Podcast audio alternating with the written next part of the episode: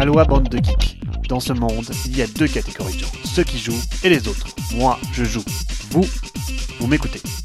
Salut à tous, cette semaine on se remet à peine de la Gen Con pour attaquer pleinement la préparation du salon Descent 2015 qui se déroulera du 8 au 11 octobre en Allemagne. Chez Gus, l'article de la semaine, c'est bien celui qui nous parle avec une analyse intéressante des multiples rachats et contrats opérés par Asmodee depuis un ou deux ans. Et oui, Asmodee va distribuer à partir de septembre l'intégralité du catalogue jeux de société de Millennium. Dans un souci permanent de rationalisation du marché de la distribution, tout ceci semble fort logique. Cela ne devrait pas impacter terriblement les joueurs, mais plutôt changer les habitudes des boutiques. Espérons pour le bien. Qu'en est-il des jeux de rôle papier? Ils devraient rester chez Millennium, affaire à suivre. Le jeu de la semaine, c'est Discoveries, qui sort cette semaine, le nouveau jeu dans l'univers de Lewis et Clark chez les Ludonautes. Il a fait belle figure à la GameCon. Pas étonnant, le thème est typiquement américain. Personnellement, je l'ai trouvé excellent en proto. Rien à voir avec son grand frère niveau mécanique. C'est plus light, plein de dés, mais cela n'est pas moins stratégique et magnifiquement illustré par Vincent Dutray. Essayez-le Côté préludique, les Origins Awards changent de formule pour des catégories enfin plus claires. Dans la section jeux de société, la seule distinction est faite entre jeux de plateau et jeux de cartes. On retrouve un prix jeu de rôle, un prix famille, un prix accessoire de jeu, etc. Une dénomination donc bienvenue qui est plus orientée vers le besoin du public et sort des sempiternels jeux pour gros joueurs, jeux familial, jeux d'ambiance co. À ce sujet, côté prix ludique encore, les International Gaming Awards, un prix habituellement orienté joueurs habitués de jeudi à l'allemande, vient d'annoncer la liste des nominés. Encore plus de simplicité dans les catégories avec les jeux multijoueurs et les jeux à deux, tout simplement.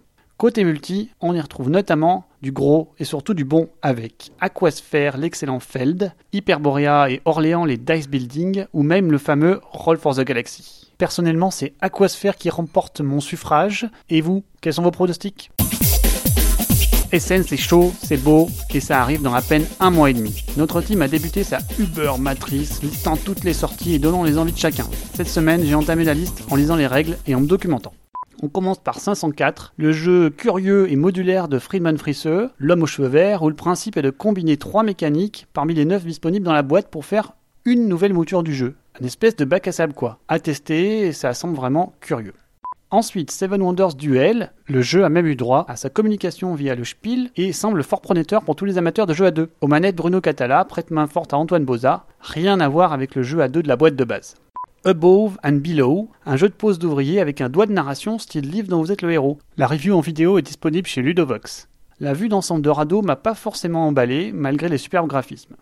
Abyss, l'extension Kraken. Abyss, c'est l'excellent jeu de Bruno Catala. Il revient avec une extension ajoutant un peu de profondeur et de terribles perles noires. Je laisse ce test euh, personnellement pour une autre occasion comme Cannes 2016 où on pourra le retrouver facilement. Akindo et Among Nobles, deux jeux Kickstarter dont la page Kickstarter les règles semblent pas particulièrement extraordinaires, je laisse de côté. Antarctica, c'est un nouveau jeu de chez Argentum Verlag qui nous avait produit l'excellent El Gaucho l'année dernière. On attend vraiment plus d'informations sur celui-ci et il y a pas mal de buzz qui commence à se former autour. Arcadia, un petit jeu qui nous apparaît franchement comme un gros tableau Excel. Rien d'extraordinaire, je suis pas du tout emballé.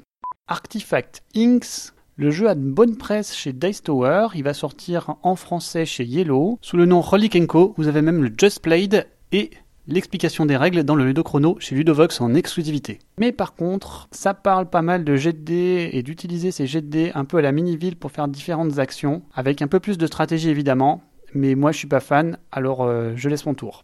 Ashes, Rise of the Phoenix Born, ça c'est l'un des plus gros buzz de la GameCon pour le jeu d'affrontement style Magic. J'ai vraiment envie d'essayer car cela se présentera pas avant longtemps, on espère vraiment qu'il sera traduit en français. Philosophia si tout va bien.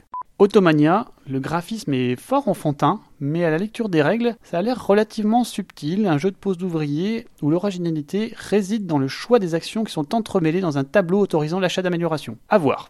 Et enfin, on termine par Warehouse 51, le jeu d'enchères signé Fade qui va sortir très bientôt. Moi personnellement, je suis pas fan de jeux d'enchères, donc je passe mon tour, mais j'imagine qu'il y aura certainement un tas de monde qui seront intéressés. Allez, à la semaine prochaine.